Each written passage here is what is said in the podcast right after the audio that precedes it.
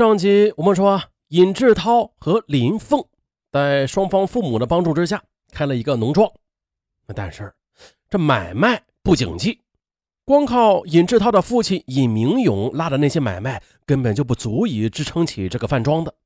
啊，身为处长的尹明勇他很上火呀，他认为林祥云那么大的老板，应该对不善于经营的女儿女婿多些关心的。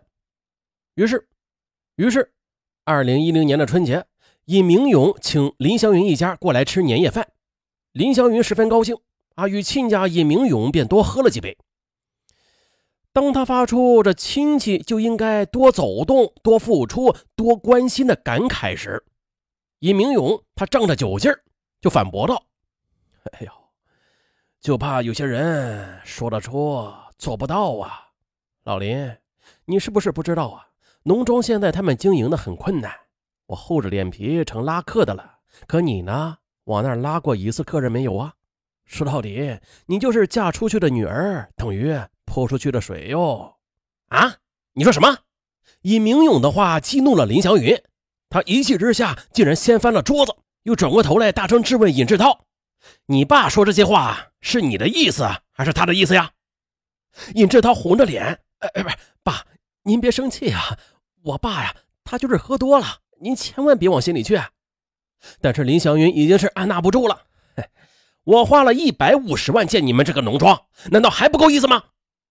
而这时呢，尹明勇他忍住怒气道：“话说的轻松啊，没有我的关系，你能弄到这块地吗？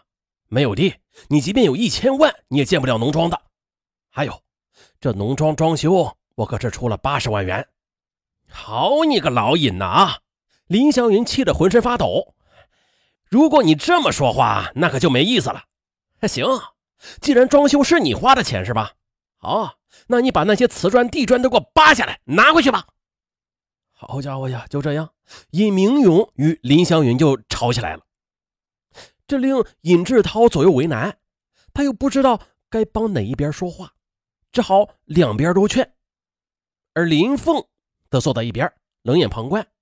哈哈，这场婚姻他是被逼的，他就是要让父亲意识到当初的决定是错误的。二零一零年三月底，林祥云到农庄去看望林凤，碰巧的又遇到了尹明勇。当时尹明勇正领着几个武汉客人在吃饭，也不知道是因为什么，尹明勇便和林祥云又起了冲突。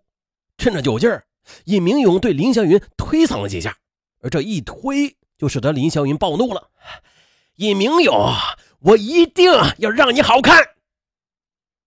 哎，可是怎么才能抓到尹明勇的软肋，不再让他那么狂妄呢？林祥云开始放下一切事情，专门的去调查尹明勇的私生活了。哎，很快的啊，他通过一家私家侦探所查出了尹明勇与他所管辖的下属单位三十一岁的女职员王小丽。有绯闻，并且王小丽已经怀有身孕了。林祥云如获至宝，丝毫没有犹豫，就把这个消息告诉了尹明勇的妻子柳光霞。柳光霞找到王小丽的单位，与王小丽发生了正面冲突。尹明勇把妻子拉回家，问他是如何知道这一切的。妻子哭着把林祥云如何告诉自己的经过和盘托出了。尹明勇听了，这牙根咬着咯咯响啊。他没想到自己还没有向林祥云下手呢，林祥云居然先让自己的后院着了火。柳光霞三天两头的去找王小丽，王小丽只好四处躲藏，啊，导致孩子胎死腹中。尹明勇闻讯伤心欲绝啊，痛哭失声。可是就在这个时候，柳光霞却再次接到林祥云打来的电话，他又告诉柳光霞一个意外的消息，说哈。你家的这个尹明勇啊，他不仅是包养了王小丽这个二奶，他还与一个叫黄小红的女人有染多年，同时还提供了对方的住处。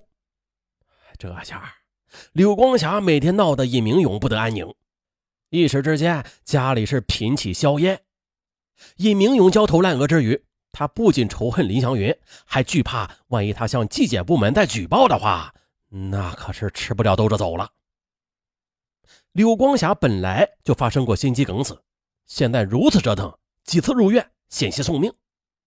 这时候呢，面对病榻上的母亲，尹明勇的儿子尹志涛泪如雨下，劝母亲以自身的健康为重啊，并且啊，再给父亲一次机会吧。尹明勇也向妻子保证了，今后一定不再沾花惹草。啊，这场战争才告一段落。可此时的农庄已经到了举步维艰的地步了啊，即将倒闭了。这也就意味着尹志涛小夫妻俩即将双双失业。看着病床上的妻子，又面对愁眉苦脸的儿子儿媳，在想着自己在农庄里的八十万块钱，还有自己与王小丽那个没有出世就死去的孩子，尹明勇对林祥云的仇恨与日俱增。在仇恨中，尹明勇愤愤地想：与其被林祥云害得如此窝囊的活着，不如做掉这个仇人。随后呢？已经走向疯狂的尹明勇，他又为自己即将展开的杀戮又找到了有力的支持，那就是只要林祥云和妻子死亡，那林凤就是继承他们财产的不二人选了。既然杀人要偿命，但是只要儿子幸福，那自己偿命也在所不惜。也就是说，他愿意用自己的性命来换儿子的幸福。可是。如何做掉林祥云夫妇啊？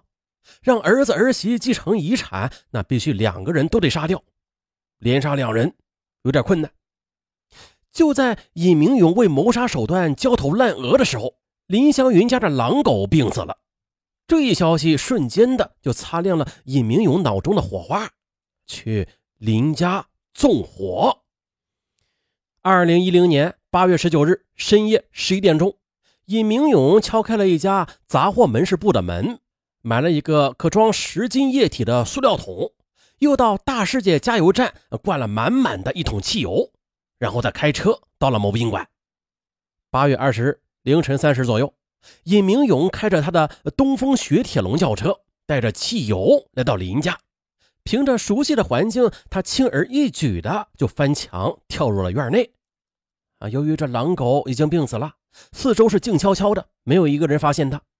他慢慢的把汽油从门缝里边往外倒了大半桶，然后把剩下的都从门外开始点燃了，并且迅速的逃离了现场，连夜又返回家中。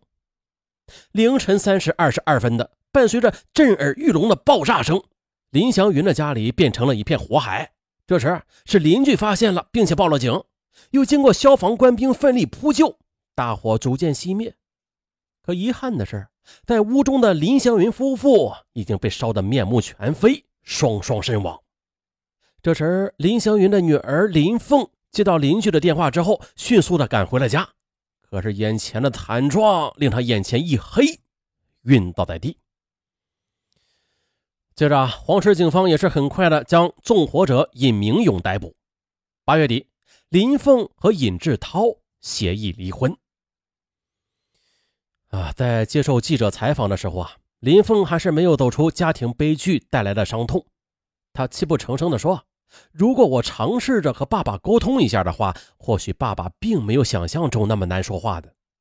我可能啊，就不会与官员的儿子联姻，也就不会有悲剧发生了。那即便我已经奉父命结婚了吧，我若是能够妥善的处理婚姻的不幸。”啊，他实在是不应该对爸爸和公公的矛盾置之不理的，因为这矛盾的根由最初就是围绕着她和她的新婚丈夫而产生的。而当时她做了什么呀？可怜的她还以为他的沉默这是间接的报复了父亲当年对他逼婚的那种强硬做法呢。现在想想都可笑。还有的，如果死去的林孝云夫妇。他们有后悔药可吃的话，他们还会逼婚吗？所以这逼婚啊，旧时代已经过去了啊！逼婚那是旧时代啊，对旧时代下的陋习。那如果是你，你会逼婚吗？如果是你，你会被逼着被结婚吗？当然了，父母的意见咱们可以作为参考，毕竟他们是过来人啊，看人呢方方面面的，比咱们年轻人看的要全面一些。但是父母们也不要过于强势的啊去介入儿女的婚姻择偶当中。咱们呀可以给自己的儿女介绍对象，就像啊相亲，啊相亲真相中了，那是两情相悦啊。他们还要去谈恋爱，相互的了解，谈恋爱很重要。